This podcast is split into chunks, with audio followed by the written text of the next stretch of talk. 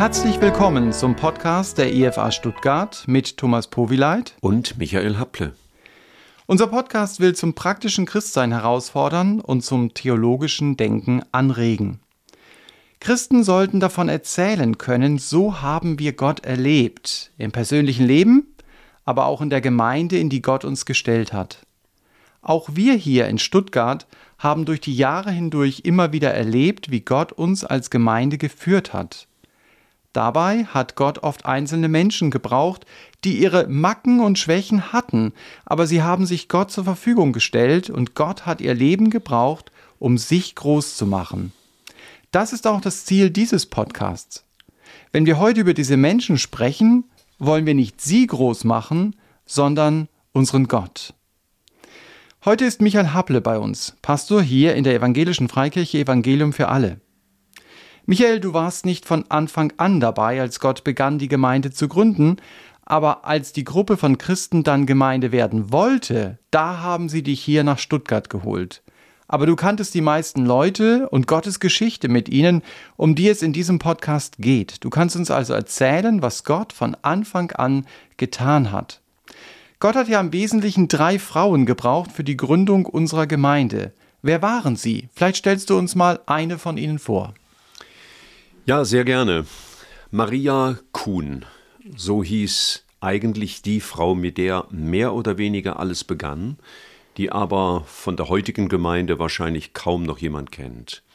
Sie wurde geboren um die vorletzte Jahrhundertwende, Sie war selber an Jesus Christus gläubig, sie hat Kindergottesdienste gehalten, um Kindern Jesus lieb zu machen und, wie sie es schrieb, Kinder zum guten Hirten zu führen.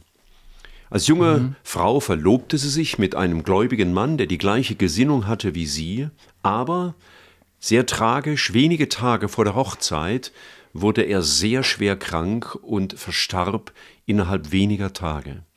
Am Sterbebett konnte sie ihm aber noch sagen, dass sie bereits ein Kind von ihm erwartete. Mm. Und das brachte ihn dazu, mit noch viel größerer Not und großer Verzweiflung, auch wegen der empfundenen Schuld, zu sterben.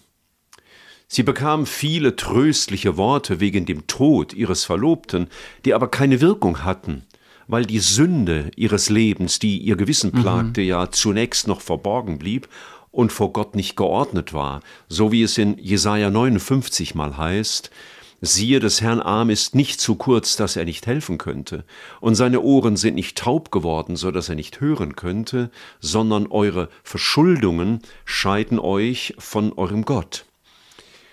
Gewissermaßen war Gott für sie verhüllt, und deswegen kam der Trost bei ihr auch nicht an, weil sie ihre Schuld verbarg. Eine ganz tiefe Scham, Scham hat sie bewegt mit dem Gedanken, was hast du dem Herrn für eine Schande bereitet?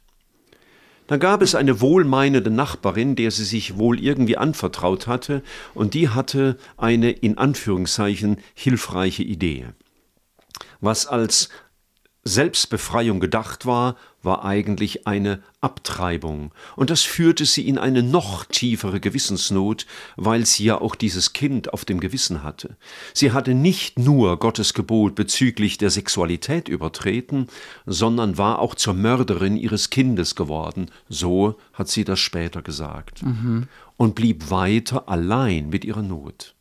Irgendwie kam die Kriminalpolizei ihr auf die Schliche, ich weiß nicht, woher die davon erfahren hatten, aber sie befragten sie gründlich und schließlich wurde sie zu sechs Wochen Haft verurteilt. Wow. Das war damals noch die Folge einer Abtreibung. Von einer, von der gläubigen Kinderstundenlehrerin, die sie gewesen war, und glücklichen Braut, war sie jetzt eine Frau geworden, die geplagt war vom Übertreten von Gottes Geboten, ähm, sich schuldig fühlend, weil sie ihre sexuelle Reinheit verloren hatte, der Mord am eigenen Kind, schließlich Gefängnis und wegen all dem auch noch von vielen Freunden und Nachbarn verlassen. Mhm. Und da, so schrieb sie einmal, wurde ihr Jesaja 54, Vers 10 zum Trost, es sollen wohl Berge weichen und Hügel hinfallen, aber meine Gnade soll nicht von dir weichen, und der Bund meines Friedens soll nicht hinfallen, spricht der Herr, dein Erbarmer. Wenn unsere Schuld auch nicht umzukehren ist, Es gibt aber eine Generalamnesie Gottes. Ähm, ihr wurde ein Satz von Charles Haddon Spurgeon ins Gefängnis geschickt. Die Herrlichkeit Gottes wird einmal am hellsten aufleuchten, wenn die drei Mörder Mose, David und Paulus den Himmelssaal betreten. Boah, so kann man es auch sehen, ja. Sie hatte aus Gottes Gnade Vergebung erfahren und Bußpsalmen mit Psalm 51 wurden ihr zu einer heilenden Begegnung mit Gott. Oder auch die Verheißung aus Jesaja 54, Vers 13 gab ihr trotz dem verlorenen Kind eine Perspektive. Alle deine Kinder sind Schüler des Herrn und großen Frieden haben deine Kinder. Das gab ihr eine Ahnung, dass sie vielleicht geistliche mhm. Kinder haben würde. Und das Wort aus Jeremia 33 wurde er auch im Gefängnis schon zum Trost. Rufe mich an, so will ich dir antworten und will dir kundtun große und unfassbare Dinge, von denen du nichts weißt.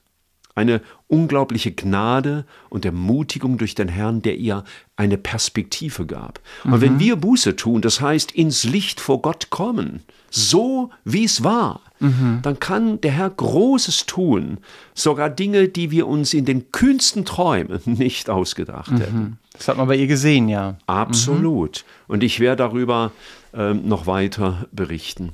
Und demnächst sogar über Ähnliches predigen, wie Gott aus einem Gericht, eine Strafe wegen unserer Schuld, Großes machen kann. Mhm.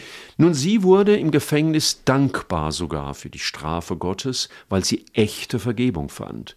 Und so wurde sie zu einer Mutter von vielen Elenden, Armen, Kranken, Prostituierten, Süchtigen. Und das war so ein Merksatz. Gottes Erbarmen hatte sie barmherzig gemacht. Mhm. Und trotz sie ihre Mutterschaft weggeworfen hatte, wurde sie zu einer Mutter vieler Menschen. Sie war für 40 Jahre das Herz der beginnenden Gemeindearbeit. Schwester Ruth Dieterich, von der wir gleich noch sprechen, war die Visionärin, die Leiterin, die Verkündigerin, Schwester Gertrud, die Verwalterin und Organisatorin und Maria, die Mutter, das Herz des beginnenden Kreises. Und daher kam wohl auch ihr Titel. Man nannte sie nämlich nur Tante Maria. Also in dem Kreis selber. In dem Bibelkreis, mhm. der da entstand. Mhm. Maria hatte während den Bombenangriffen des Zweiten Weltkriegs mit zwei Luftschutzhelferinnen deren Namen ich leider nicht kenne, im Bunker zum Herrn geschrien um Bewahrung und auch für geistliche Erweckung in unserem Land. Und sie wurden dann mit einem Seelsorger in Verbindung gebracht, der später mit noch zwei anderen Predigern öfter nach Stuttgart kommen würde. Dieser Mann hieß Marcel Salzmann. Er half ihnen besonders Befreiung von Belastungen auch okkulten Belastungen in ihrem Leben zu finden, die ihr geistliches Leben blockierten. Mhm. So mal, weit mal einige ähm, Gedanken zu Tante Maria. Mhm. Also zu Maria Kuhn. Du hast jetzt schon eben angesprochen, dass auch eine andere Frau sehr wichtig war. Ich fand spannend, wie du auch gesagt hast, dass sie sich ergänzten. Mhm. Also sie standen nicht in Konkurrenz zueinander, sondern sie wussten, sie brauchen einander. Äh, diese Frau heißt Ruth Dietrich. Sie ist jetzt vielleicht zehn Jahre ungefähr tot. Und viele kennen sie natürlich nicht mehr, aber sie hat unsere Gemeinde ganz wesentlich geprägt.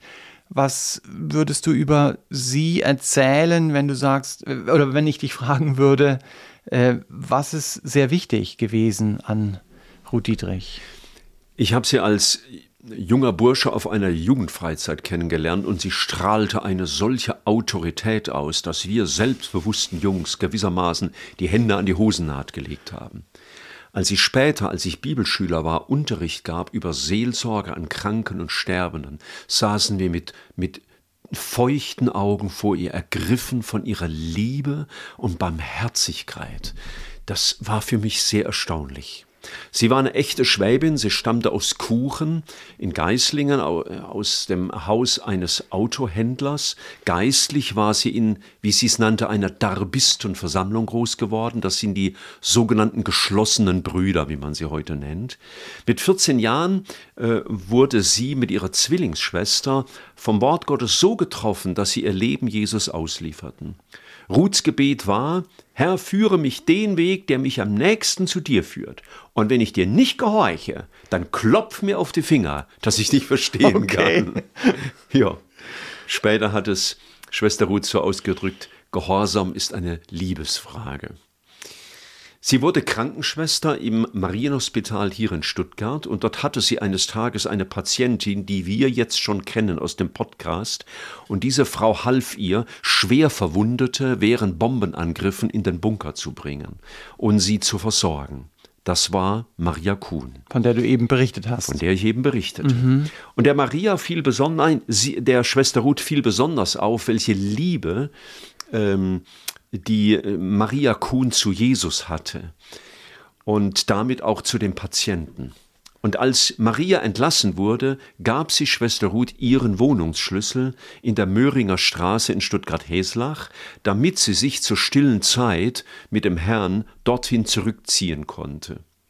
Sie hatte also nicht nur äh, die Wohnung geöffnet, sondern wirklich auch ihr Herz. Und damit begann mhm. eine einzigartige Freundschaft.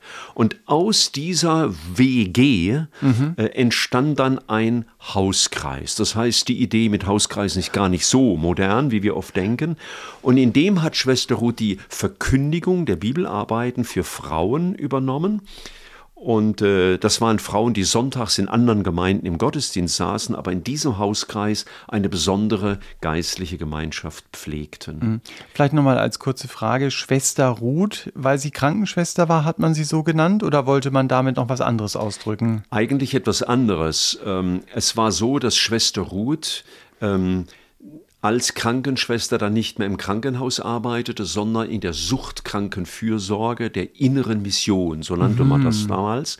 Und da hatte sie den Amtstitel, weil sie Krankenschwester war, Schwester Ruth. Ah, okay. Und das hat sich dann auch ins Gemeindeleben übertragen, wie später auch die, die wir noch erwähnen würden, Schwester Gertrud. Mhm. Und dort arbeitete sie mit an Süchtigen und psychisch Kranken und ähm, sie nahmen auch in ihre kleine WG immer wieder Menschen auf, weil sie ja selber, ganz besonders Tante Maria, das Erbarmen Gottes erlebt hatten.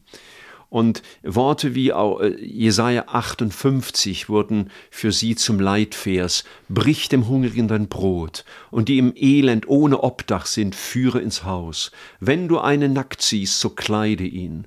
Dann wird dein Licht hervorbrechen wie die Morgenröte, und deine Heilung wird schnell voranschreiten und deine Gerechtigkeit wird vor dir hergehen.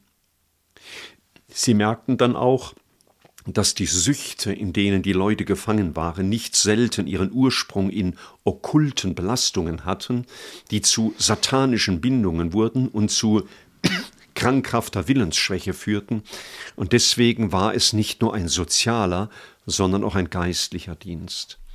Ich erwähnte vorhin Marcel Salzmann, einen mhm. Seelsorger aus dem Elsass. Er war eng verbunden mit zwei anderen Männern, Emil Kremer und Ernst Stalter, die aus Nazi-Gefängnissen befreit worden waren. Und sie kamen dann öfter mit Marcel Salzmann nach Stuttgart und andere Orte, um sogenannte Heiligungskonferenzen durchzuführen.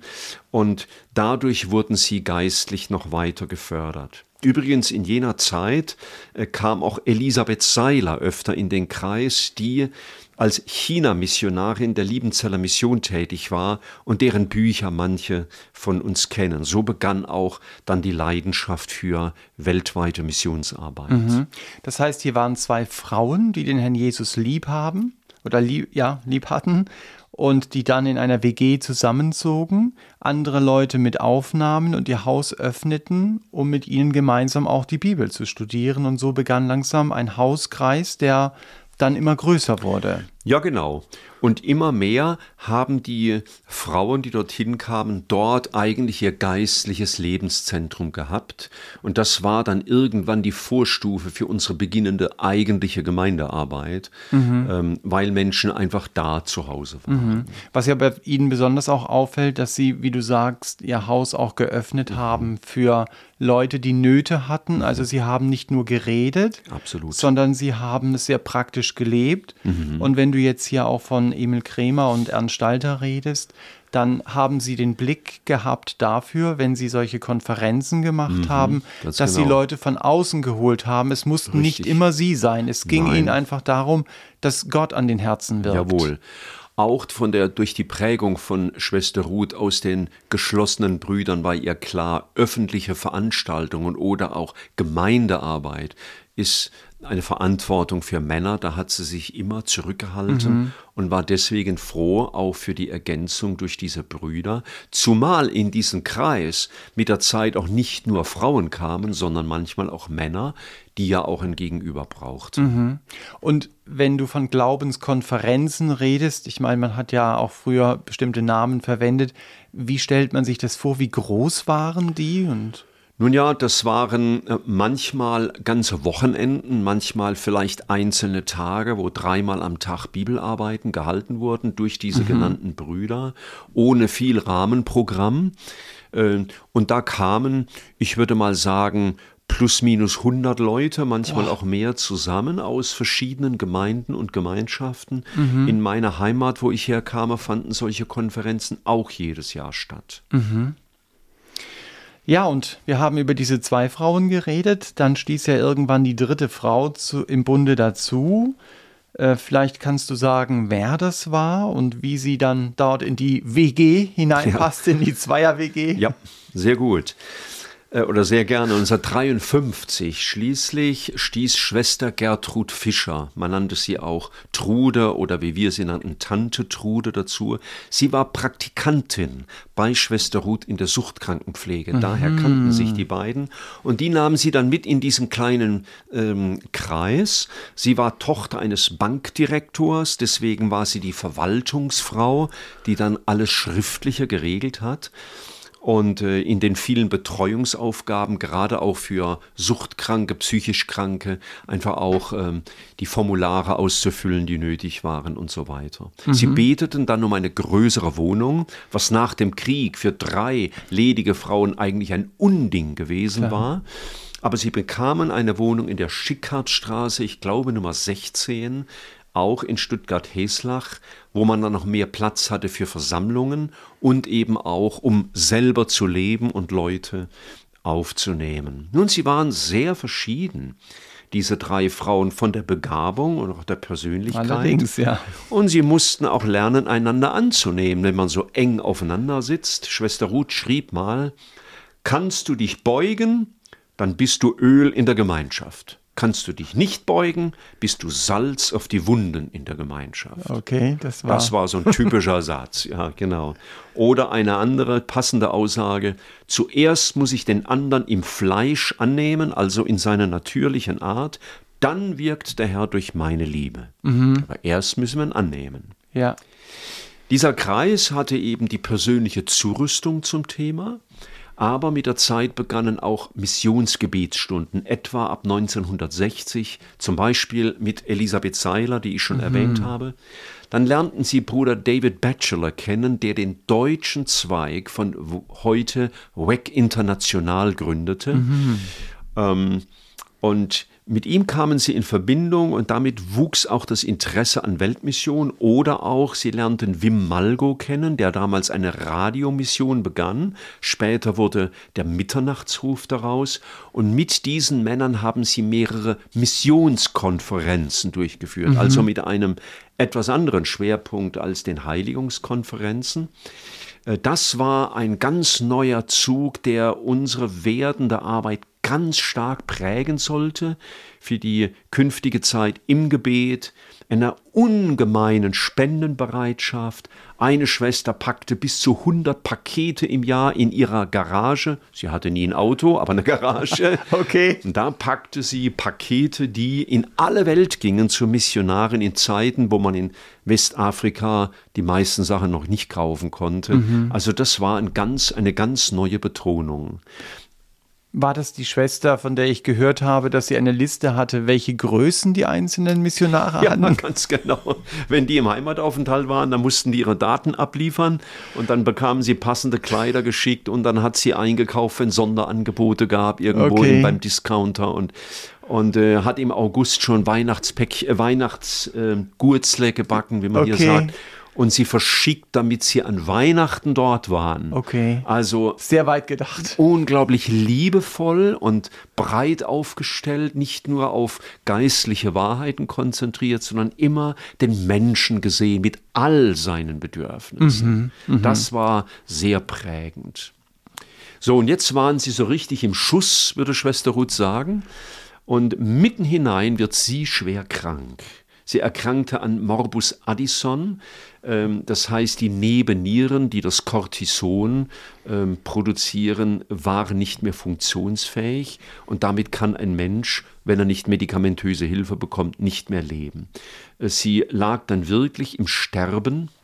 Man hatte sie mehr oder weniger aufgegeben, aber da kam dieses vielleicht Paradox Gottes, genau in dieser Situation sah sie sich von Gott berufen, Stuttgart zu verlassen und dem Herrn in Übersee zu dienen. Es war menschlich gesprochen nicht nur unmöglich, es war schlicht und ergreifend verrückt. Das haben mir auch alle Ärzte so gesagt, Okay. dass sie nie ähm, ein, ein Tropentauglichkeitszeugnis bekommen würde. Aber Gott hatte sie gerufen und im Ja, im Vertrauen gab sie Gott ein Ja und sie sagte, und wenn ich am Stock gehen müsste, sie würde gehen und als sie Ja gesagt hatte zum Ruf Gottes, setzte die Besserung ein. Ähm, und das Wort aus Psalm 118 äh, bewegte sie, ich werde nicht sterben, sondern leben und des Herrn Werke verkündigen. Und dann ging sie. Ich glaube, das war 1962 zum ersten Mal. Ähm, immer für eine gewisse Zeit, zwei, drei Jahre, dann war sie wieder eine Weile hier. Äh, zunächst in Liberia und dann später in Gambia, beides in Westafrika. Und die Schickhartstraße, da wo also die Bibelkreise stattfanden, das war gewissermaßen die Heimatfront. Und sie sagte oft, und die Beter wurden über den Thron alarmiert. Da gab es ja kein WhatsApp oder E-Mail, um mal schnelle Nachrichten zu schreiben. Die Beter waren oft von Gott alarmiert. Jetzt müssen wir beten, jetzt ist es gerade dringend. Und Schwester Gertrud, die eigentlich nicht die große Rednerin war, hat den Kreis dann geführt, Bibelstunden gehalten und Tante Maria blieb die Seele der ganzen Arbeit.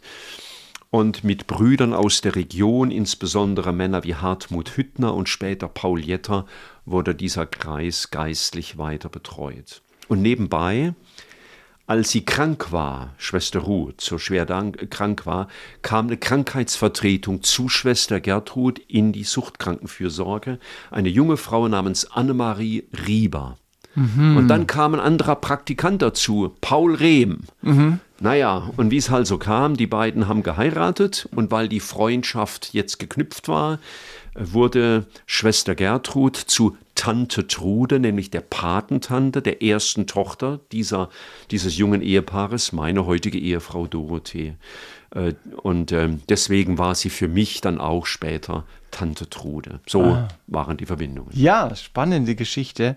Also es ist ja spannend, wie Gott es macht. Er ruft eben diese zwei Frauen, es entsteht ein kleiner Hauskreis, der aber sich dann in Glaubenskonferenzen wird er einfach sichtbar. Sie holen andere Leute rein. Du hast eben jetzt berichtet, wie diese Sehnsucht auch in anderen Ländern diesen Namen des Herrn Jesus bekannt zu machen, dann in ihnen auch ein Stück weit gewachsen ist. Jawohl. Und ich finde es spannend, auch wie äh, Schwester Ruth sagt, Herr, hier bin ich, auch wenn es unmöglich ist, Ja. ich stelle mich dir zur Verfügung. Ja. Und auch was du gesagt hast im Blick auf, sie werden über den Thron alarmiert. Ich habe sie ja auch noch gekannt, die Schwester Ruth.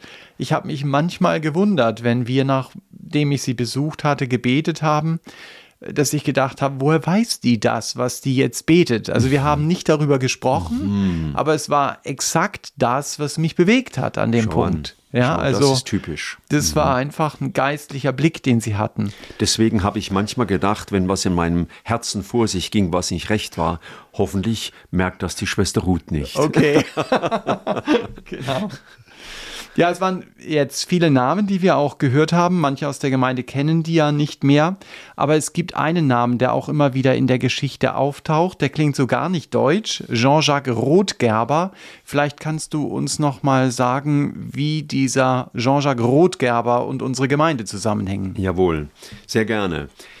Er war durch einen dieser Brüder aus dem Elsass zum Glauben gekommen. Das war schon eine Brücke, die man aber erst später feststellte. Er ging als Missionar nach Afrika und hörte bei seinen vielen Reisen von drei ledigen Frauen, die Muslime evangelisierten.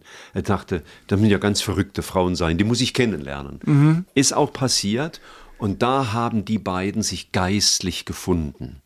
Äh, Jean-Jacques war bedeutend jünger als Schwester Ruth, aber geistlich merkten sie, sie gehören zusammen. So war eine Verbindung geschaffen. Und äh, als er dann Ende der 60er Jahre von seinem Afrika-Einsatz zurückkehrte nach Europa, um eine Evangelisationsarbeit in Europa zu beginnen, war diese Verbindung ganz wichtig, denn sie wurde ihm zu einem, einer geistlichen Ratgeberin. Und wie sie sagte, er hat evangelisiert und ich habe die Beter mobilisiert, auch auf Frauenfreizeiten, um das Rückgrat dieser Arbeit zu werden. Und so wurde zwischen diesen beiden eine ganz enge geistliche Freundschaft, äh, die über die Jahrzehnte sehr wichtig war. Und für die Entstehung dann der Gemeindearbeit wurde umgekehrt er herangezogen, um mit Rat und Tat zur Seite zu stehen, vor allen Dingen dann als so ein junger Schnaufer wie ich dann auftauchte, der auch ein männliches Gegenüber brauchte und nicht nur, auch wenn sie mir sehr, sehr wertvolle Ratgeberinnen waren, nicht nur ältere Schwestern. Mhm. Ja, also so entstand diese Zusammenarbeit und er hat das Missionsfeuer natürlich noch weiter angefacht in diesem Kreis. Und schließlich wurden auch einige Missionare ausgesandt von hier, wie zum Beispiel Karl Lipp, der eine Arbeit in Frankreich begann, Veronika Volland und Gabi Woltersdorf, die dann in Mali dienten. Und aus diesem Kreis wurde schließlich auch meine spätere Frau in die Missionsausbildung von EFA gerufen, wo wir uns ja dann kennenlernten. Vielleicht für unsere Hörer, dass wir es nochmal besser verstehen. Du hast vorhin von drei Frauen geredet, die Muslime versucht haben zu erreichen. Das waren ja aber nicht die drei Frauen, von denen wir geredet haben. Richtig. Und die zweite Frage, äh, wir haben mitbekommen, Schwester Ruth war jetzt in Afrika. Aha. Warum ist sie plötzlich wieder in Europa? Ja. Also das waren tatsächlich zwei andere Frauen, die mit ihr im Rahmen der Arbeit von WEC International äh, zusammengearbeitet haben. Aber eine haben. davon war Schwester Ruth. Eine davon war Schwester Ruth. Für, wenn man heute zu WEC International geht und ein bisschen in der Geschichte forscht, sieht man sie in der Geschichte der Arbeit in Liberia und Gambia auftauchen. Mhm. Und ähm, die zweite Frage Jetzt, war, warum ist sie wieder in ja, Europa? Also wesentlich war ihre gesundheitliche Situation. Äh, Morbus Addison ist eine schwere Erkrankung und das in den Tropen, das laugt ungemein aus. Und das war ein wesentlicher Grund, dass sie wieder zurückkehrte. Sie war dann zwar erst in Anführungszeichen Anfang 50, als sie wieder zurückkehrte. Und man merkte auch, dieser Kreis hier sollte entwickelt werden, so das spielte zusammen und manche andere Faktoren, dass sie nach ungefähr zehn Jahren diesen Einsatz beendet hat. Mhm. Ich weiß von ihr, sie hat mal erzählt, wie das war in Gambia, eine Anekdote, dass sie gesagt hat, also ihren Mittagsschlaf, den hat sie immer draußen gehalten auf der Liege, denn wenn die Mitarbeiter wussten, also die einheimischen Mitarbeiter, dass sie drinnen schlafen würde, dann würden sie ja nicht arbeiten. Und deswegen hat sie gesagt, ich schlafe dann draußen, dann konnten sie sich nie sicher sein, wann sie die Augen aufmacht. Also sonst wäre ihr Schlaf zu teuer gewesen, hat sie gesagt. Also sehr, sehr praktisch. Ja, gut. Ja, aber sie kam ja hier zurück nach Deutschland mhm. und dann ging es ja trotzdem weiter. Gott hat sie benutzt, dass also ein Kreis gegründet wurde. Vielleicht sagst mhm. du dazu mal Jawohl. etwas. Also diese, äh, diese Freundschaft mit Jean-Jacques Rothgerber brachte mit sich, dass man zum Beispiel die Frauenfreizeiten, Missionstage und so weiter gestartet hat. Sie gründeten dann hier einen EV, der hieß damals Missionskreis Leinfelden.